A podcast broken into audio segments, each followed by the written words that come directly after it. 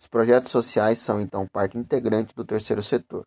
Podem ser geridos por organizações não governamentais, ONGs ou entidades filantrópicas.